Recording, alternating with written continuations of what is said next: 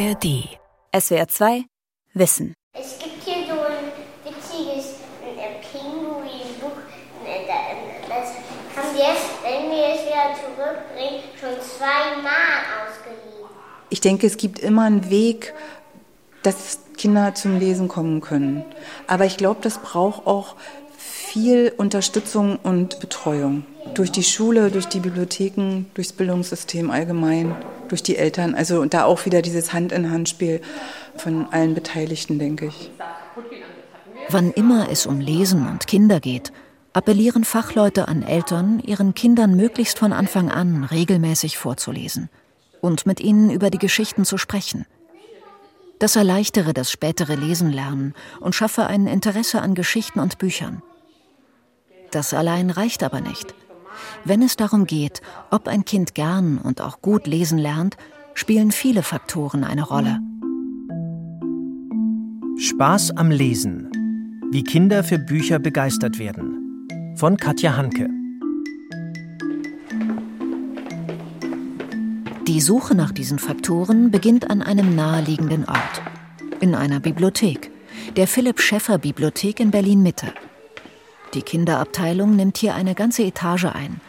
Neben vielen Regalen mit Büchern, Brettspielen, Zeitschriften und Tonträgern gibt es auch Spielekonsolen und Computer, diverse Leseecken, einen großen hellen Veranstaltungsraum und sogar eine Krabbelecke mit Pappbilderbüchern für die ganz Kleinen. In Bibliotheken gibt es jede Menge Bücher und andere Medien, für Kinder meistens kostenlos. Das pure Angebot reicht aber nicht aus, um sie fürs Lesen zu begeistern. Es braucht enthusiastische Erwachsene, die sich spannende und unterhaltsame Aktionen rund um Bücher ausdenken, die die Kinder faszinieren. Ja, hallo. Ja, ich bin Frau Migalke. Wir Katrin Bigalke ist so eine Person. Sie leitet die Kinderbibliothek und brennt dafür, Kinder fürs Lesen zu begeistern. Regelmäßig kommen Kitagruppen und Grundschulklassen in ihre Bibliothek. Das sei vor allem für die Kinder wichtig, deren Eltern mit ihnen sonst nicht kommen würden, so Bigalke. Gerade ist eine Kitagruppe für die Einführung da. Ich habe mich selber noch gar nicht vorgestellt. Ihr kennt mich, glaube ich, noch gar nicht, oder? Nein. Zwölf Vorschulkinder sitzen auf Stufen in einem hellen Raum. Vor ihnen die junge Bibliothekarin Hazel Philipp. Was ist eine Bibliothek überhaupt? möchte sie von den Kindern wissen. Und Tonys und CDs, ihr wisst ja schon richtig gut Bescheid. Die Hälfte der Kinder war schon mit den Eltern hier. Sie berichten davon und sammeln mit Hazel Philipp, was man in der Bibliothek machen kann, was Ausleihen bedeutet und worauf man achten muss. Nicht auf die Seiten malen und die Seiten. Genau, also Katrin B. Galke und ihr Team haben unterschiedliche Formate entwickelt, die den Kindern Bücher nahebringen sollen. Die Bibliothekseinführung für Grundschulkinder ist zum Beispiel eine Rallye, in der sie mit Tablets die Bibliothek selbst entdecken. Oder das Bilderbuch des Monats. Eines der Herzstücke in der Kita-Arbeit, sagt Katrin Bigalke. Sie und ihr Team überlegen sich passend zur Geschichte eine Dramaturgie, die die Kinder einbezieht und die Geschichte spürbarer macht. Und da sind Bilderbücher einfach auch ein ganz tolles Medium, weil sie eigentlich alle Altersgruppen abholen und zum Beispiel auch textfreie Bilderbücher, weil da alle Kinder dieselben Voraussetzungen haben. Alle lesen in den Bildern und dann kommt erst die Sprache, ja. Denn es kommen viele Kinder zu ihr, denen zu Hause nicht vorgelesen wird. Zuerst sind auch nicht die Bücher wichtig, sondern die Geschichten. Sich für Geschichten zu begeistern, ist die Grundlage an sich, finde ich, fürs Lesen lernen und, und die Motivation selbst mit diesen Buchstaben sich diese Welt auch zu erobern und in diese Geschichten einzutauchen. Nachdem die Kinder einiges über die Bibliothek erfahren haben, gibt es eine Geschichte. Zuerst betrachten alle das Cover des Buches. Erkennt ihr, um wen es heute gehen könnte? Wer ist Und eine Maus und eine Ente. Super, das habt ihr direkt erkannt, ne? Hazel Philipp liest immer eine Seite. Dann sehen sie sich die Bilder an und sprechen darüber. Die meisten Kinder sind begeistert dabei. Einige rutschen beim Lesen immer dichter an die Vorleserin heran. Ähm, beim nächsten Mal gibt es dann eine andere Geschichte. Die Gruppe läuft in den hinteren Raum mit den Bilderbüchern. Sie befinden sich in blauen Holzkisten, die dicht an dicht auf dem Boden stehen. Die Kinder können durch die Kisten blättern, wie Vinylfans durch eine Plattenkiste und wählen vor allem nach den Covern aus. Auf Holzleisten, die sich quer über die Wand ziehen, stehen gut sichtbar Bücher, die Katrin Bigalke und ihr Team besonders gut finden. Die Kinder kramen in den Kisten, nehmen sich Bücher, setzen sich zu zweit oder zu dritt an die kleinen Tische und schauen sie an und reden. Ein Mädchen ist zum ersten Mal in der Bibliothek. Und was gefällt dir hier? Alles. Und was gefällt dir ganz besonders? Dass ich mir Bücher anschaue. Sie hat auch schon eins gefunden, das sie ausleihen möchte. Ein anderes Mädchen war schon oft hier. Äh, Am meisten gehen wir hier hin, um Bücher auszuleihen. Eigentlich gehen wir immer hier hin, um Bücher auszuleihen. Während die Kinder mit den Büchern beschäftigt sind, hat Erzieherin Jenny Zander Bibliotheksausweise für alle ausstellen lassen. Sie kommt öfter mit Gruppen her. Die Bücher anzusehen sei für die Kinder eine schöne Erfahrung, sagt sie, und wecke die Neugier aufs Lesen. Also es interessiert halt auch die Kinder gerade so, was steht da jetzt geschrieben? Das Interesse ist dann auch geweckt, so ich will die Buchstaben kennenlernen. Ich möchte wissen, was da jetzt steht, auch ohne dass mir ein Erzieher das halt vorliest. Ich will das gern alleine können.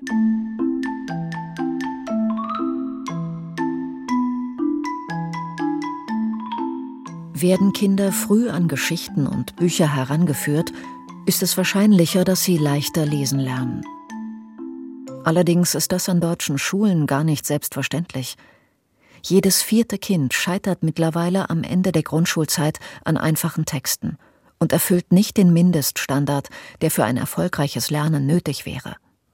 Das ergab die internationale Grundschulleseuntersuchung, kurz IGLO, die Mitte 2023 erschienen ist.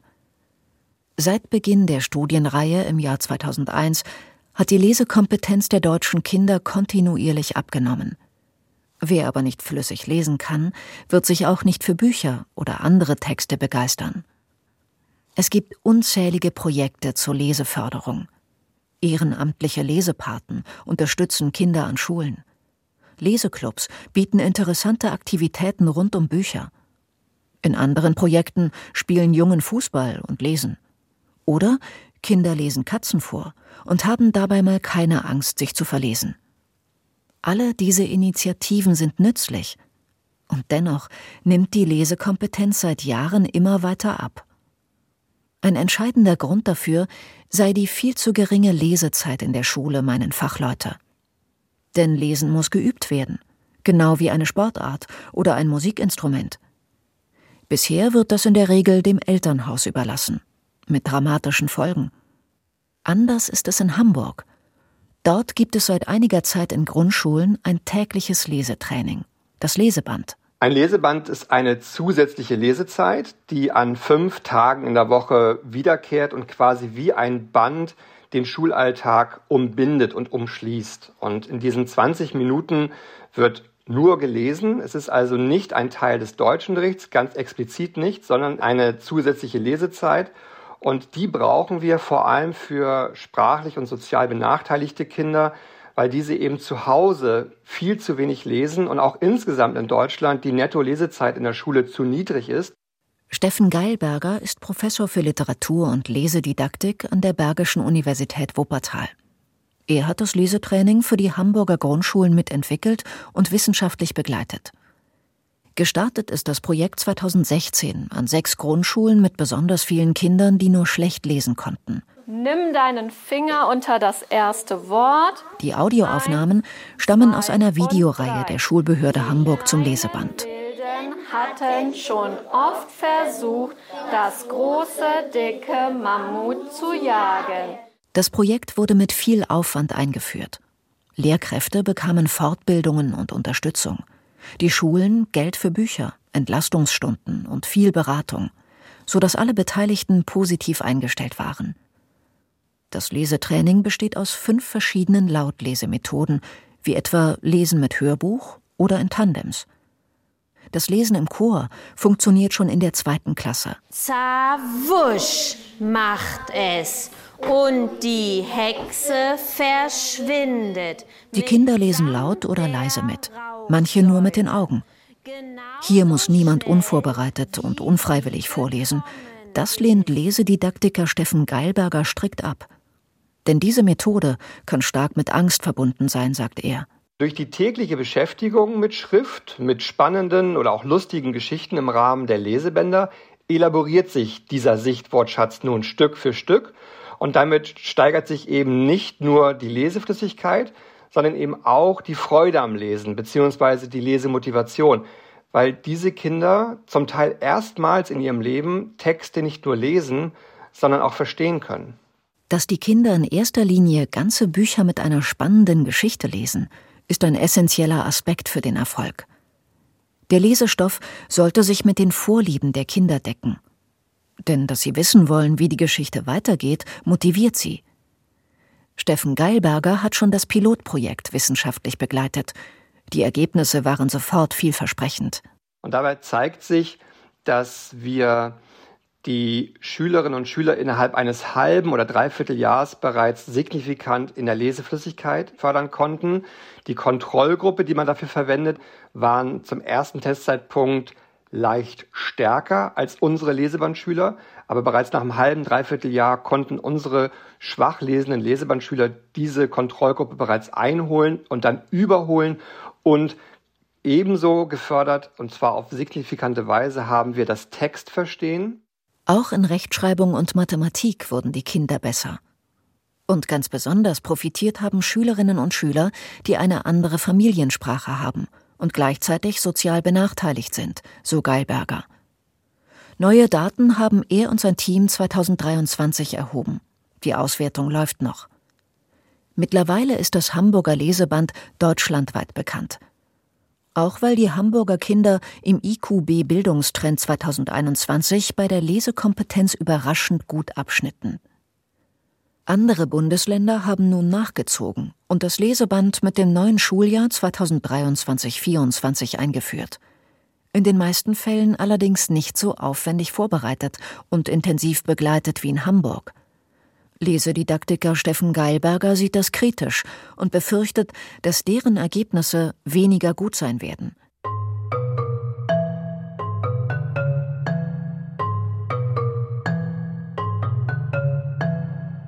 Ein weiterer Aspekt neben der Gelegenheit, innerhalb und außerhalb von Schule viel zu lesen, ist ganz einfach die Motivation. Wann wollen Kinder gern lesen? Dazu ist es wichtig zu verstehen, was uns Menschen überhaupt dazu bringt, etwas zu tun oder zu lernen. Wenn jemand das weiß, dann der Psychologe Ko Murayama. Er erforscht die Motivation seit vielen Jahren, insbesondere mit Blick auf Lernprozesse.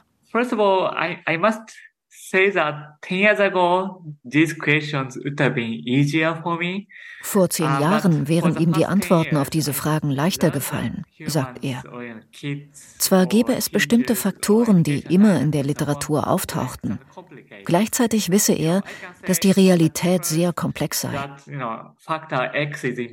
Deshalb mache er eher Vorschläge, als endgültige Antworten zu geben. Uh, Durch seine Arbeit der letzten zehn Jahre ist er mehr und mehr davon überzeugt, dass das Lernen selbst ein motivierender Faktor ist oh. Wenn Sie einen schwierigen Stoff verstanden haben, merken Sie, Oh, jetzt habe ich es verstanden. Das gibt einem ein positives Gefühl und motiviert, noch mehr zu lernen. Diese Art von Gefühl ist sehr wichtig, denn wenn man beim Lernen keine positiven Gefühle empfindet, wird man nie motiviert sein, den Stoff zu lernen. Für mich ist das Lernen selbst ein wichtigerer Faktor der Motivation als Autonomie, also etwas aus eigenem Antrieb zu tun, oder der Wert, also zu wissen, warum es wichtig ist. Das bedeutet also, wenn Kindern das Lernen erleichtert wird, sind sie motivierter zu lernen. Wenn sie motiviert sind zu lernen, lernen sie mehr. Daraus entstehe ein positiver Loop und letzten Endes kontinuierliche Motivation. Auf das Lesen übertragen bedeutet es, Kinder brauchen positive Gefühle beim Lesen, denn die motivieren sie, mehr lernen, also lesen zu wollen, was sie erneut motiviert und so weiter.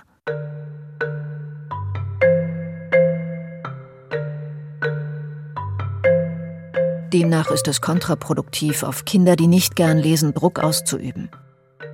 Oft liegt es auch am Lesestoff, der nicht zu den Interessen des Kindes passt. Oder am Leseniveau. Zu schwierige Texte frustrieren. Diese zwei Aspekte gut auszutarieren, ist nicht einfach. Kinder wollen spannende oder lustige Geschichten, können aber gerade am Anfang selbst nur sehr einfache lesen. Viele sind dann enttäuscht, sagt Bibliothekarin Katrin Bigalke. Mittlerweile gäbe es aber Erstlesebücher, die auch spannend sind oder auch interessante Sachbücher für Erstleser. Gerade bei Jungen ist die Gefahr groß, dass sie die Lust am Lesen schnell verlieren. Die Leseleistungsstudien zeigen uns, Jungen lesen weniger gut, haben geringere Lesekompetenz. Das hat aber auch mit der Lesequantität zu tun und Jungen lesen weniger gern. Ina Brendel-Kepser ist Professorin für neuere deutsche Literatur und Literaturdidaktik an der Pädagogischen Hochschule Karlsruhe und forscht zu Gender- und Leseförderung. Der erste Knick beginnt ja wirklich schon in der Grundschule. Man kann sagen, so nach dem zweiten Schuljahr, also während am Anfang die Begeisterung sehr groß ist, stellt sich dann sowas ein wie der erste Lesefrust. Und das hat viel damit zu tun, dass eben Erwartungen beim Lesen nicht bedient werden. Denn viele Jungen möchten Geschichten mit Abenteuer, Action und Handlungsreichtum, so Brendel Kepser, und finden das eher in Videos oder Computerspielen. Damit sie sich nicht früh vom Lesen verabschieden, sei es wichtig, ihre Lesekompetenzen zu verbessern und mit passendem Lesestoff ihre Lust an Büchern zu stärken. Im Projekt Boys and Books, das Ina Brendel-Kepser leitet, wurde erforscht, welche Themen und Formate vor allem Jungen ansprechen. Das Team von Boys and Books bietet zweimal jährlich auf dieser Grundlage und einem festen Kriterienkatalog eine Sichtung von ausgewählten Leseempfehlungen an, und zwar in den unterschiedlichsten Genres, äh, die Abenteuerliteratur, die fantastische Literatur, aber auch leichter zugängliche Lesestoffe, wie zum Beispiel Comics, Graphic Novels, wo der visuelle Anteil natürlich schon leseunterstützend sein kann. Die Webseite richtet sich an Erwachsene in der Schule, in Bibliotheken oder an Familien, um interessante Bücher für Jungen zu finden. Graphic Novels oder Comicromane sind für alle Kinder, die nicht gern lesen, ein guter Einstieg, sagt Katrin Bigalke von der Berliner Bibliothek. Das sind Geschichten mit ganz vielen Bildern und die sind sehr beliebt, immer ausgeliehen und da wird den Kindern auch der Übergang leicht gemacht denn zu den komplexeren Geschichten. Ungefähr die Hälfte der 6- bis 13-Jährigen liest regelmäßig in ihrer Freizeit ein Buch. So die aktuelle Kim-Studie zur Mediennutzung dieser Altersgruppe. Ganz oben auf der Liste der Lieblingsbücher rangieren Titel wie Harry Potter, Gregs Tagebuch oder Die Schule der magischen Tiere. Allesamt Serien. Diese haben ein besonders großes Potenzial zu begeistern, sagt Literaturdidaktikerin Ina Brendel-Kepser. Gerade das Moment der Wiederholung gestattet hier auf Bekanntes zu treffen, auf eine vertraute Welt, auf Figuren, die einem nahestehen, die man als Fan vielleicht sogar auch liebt. Insofern sind diese Erzählmuster vertraut und man kann dann auch sagen, dies entlastet den Leseprozess, denn man fängt ja nicht bei Null an. Außerdem funktionieren viele Serien im Medienverbund und dieses Mitreden wollen, also ein Ankommen in einer Gemeinschaft von Fans, die über eine Serie sprechen, ist auch ein bestimmtes Moment und darüber spricht man. Wie Boys and Books gibt auch die Stiftung Lesen Buchempfehlungen für unterschiedlichste Interessen. Auf ihrer Webseite bietet sie eine riesige Auswahl. Mithilfe detaillierter Filter lässt sich altersgerechter Lesestoff vom Manga bis zum Kreativbuch finden. Allerdings richten sich beide Empfehlungstools eher an Erwachsene, die dann für die Kinder auswählen. Den direkten Weg in die Herzen der Kinder geht die Literaturvermittlerin Tina Chemnitz. Es gibt auch Leute wie mich, die würden am liebsten den ganzen Tag lesen. Ich liebe Bücher, ich liebe Tina Chemnitz veranstaltet Buchempfehlungsshows für Kinder und Jugendliche. Sie tritt in Schulen und Bibliotheken auf und stellt sechs Bücher vor, je für zwei Klassenstufen. Für die erste und zweite, für die dritte und vierte und so weiter bis zur neunten und zehnten Klasse. Aus jedem Buch liest sie drei bis vier Minuten lang vor. In großen Schulen hören ihr dann auch mal 200 Kinder zu. Um Bandit zu werden, erklärt mir die Papa, musst du als erstes lernen, deine Waffe auf jemanden zu richten und Pfoten hoch zu sagen. Und zwar so wie ich. So wie ein ganz harter Kerl. So ich wie, guck mal. Pfoten hoch. In einem kurzen Video auf ihrer Webseite Tolles Buch sieht man sie auf einer Bühne am Mikrofon in einer Schulaula vor vielen Kindern, denen es sichtlich Spaß macht, ihr zuzuhören. Doch wie kann das Vorlesen die Kinder dazu bringen, nach der Show selbst zum Buch zu greifen? Wichtig ist, dass es möglichst beim Cliffhanger aufhört. Ja, an der spannendsten Stelle, da wo alle den Atem anhalten und dann bin ich richtig gemein und gut im Sinne der Leseförderung, dann sage ich, ne, wollt ihr wissen, was in dieser seltsamen Socke drin ist? Und dann brüllen alle, ja! Sag ich, wisst ihr, was ihr da machen müsst? L, E, S, E, N. Oh nein! genau. Aber es funktioniert. Es funktioniert. Die rennen danach in die Bibliothek und, ne, und wenn sie nur wissen wollen, was da in der rätselhaften Socke drin war. Tina Chemnitz ist eine quirlige Frau von Mitte 50. Auch im Interview mit SWR 2 Wissen sprudelt ihre Begeisterung für Bücher und ihre Projekte aus ihr heraus. Auf der Bühne spielt sie natürlich stark mit Emotionen und baut möglichst viel Spannung auf. Allerdings nur etwa bis zur siebten Klasse.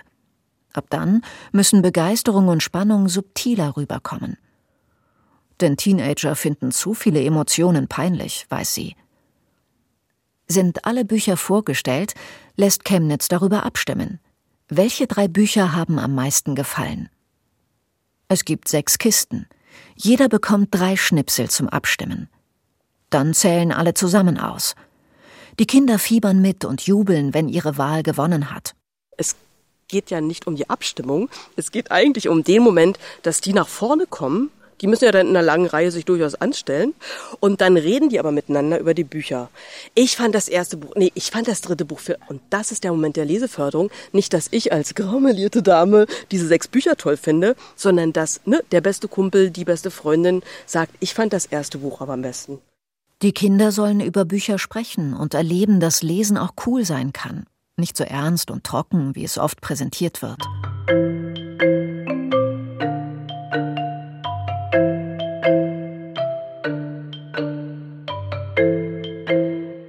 Es müssen aber nicht unbedingt Romane sein, wenn es um Lesestoff geht, der begeistert. Auch Zeitschriften, die bestimmte Hobbys behandeln, oder Sachbücher können Kindern und Jugendlichen Lesefreude bringen.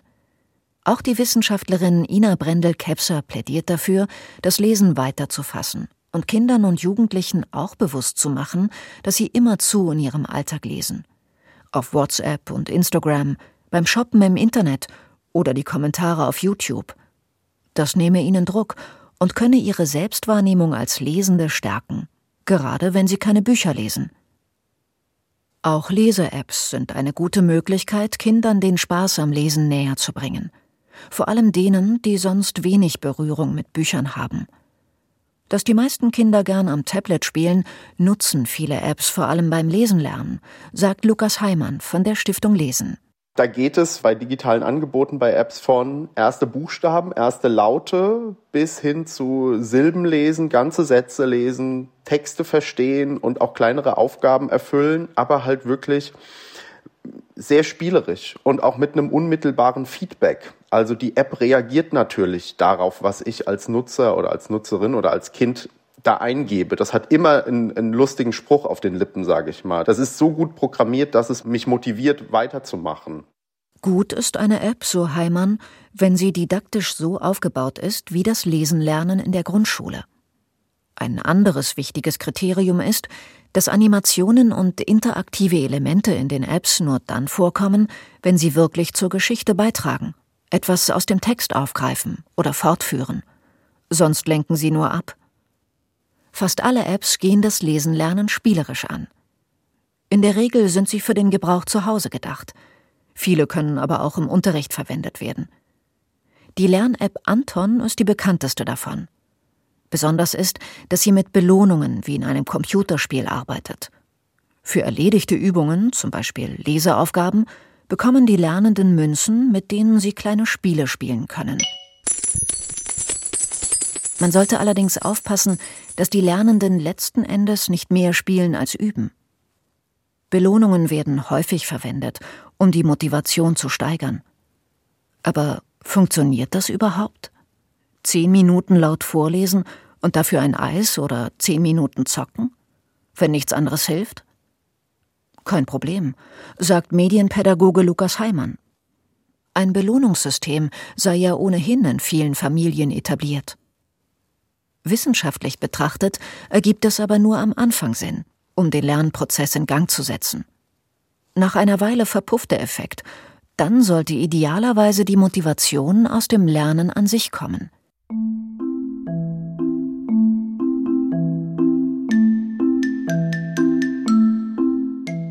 Ob sich ein Kind für Bücher und das Lesen begeistert, hängt von unterschiedlichen Faktoren ab, die sich auch gegenseitig beeinflussen. Wichtig sind Erwachsene, die den Kindern Geschichten und das Lesen mit Begeisterung und kreativen Ideen nahebringen. In den ersten Jahren sind es die Eltern oder Verwandte, später Erzieherinnen, Lehrkräfte, Bibliothekarinnen. Außerdem braucht es natürlich Training und Lesestoff, der zu dem Kind und seinen Interessen passt. Verbindet das Kind Lesen mit positiven Gefühlen und Erlebnissen, wird es eher zum Buch greifen, als wenn es Druck spürt oder Angst hat. Selbst wenn ein Kind gerne liest, kann sein Leseinteresse unter Umständen im Jugendalter rapide abnehmen. Lesen noch 50 Prozent der Kinder regelmäßig ein Buch, sind es bei den 12- bis 19-Jährigen nur noch rund 30 Prozent. So die Ergebnisse der letzten Jim-Studie, die deren Leseverhalten misst. Ab einem bestimmten Alter verlieren sogar Leseratten das Interesse. Irgendwann zwischen 12 und 15 Jahren, sagt Lukas Heimann von der Stiftung Lesen. Ich finde es auch gar nicht schlimm, wenn 15, 16, 17-Jährige eine Phase in ihrem Leben haben, wo sie auch einfach mal gar kein Buch lesen. Ich glaube tatsächlich ist da das Wichtige, dass die Jugendlichen halt einfach zu guten Lesern geworden sind, bis sie halt in diese Phase geraten.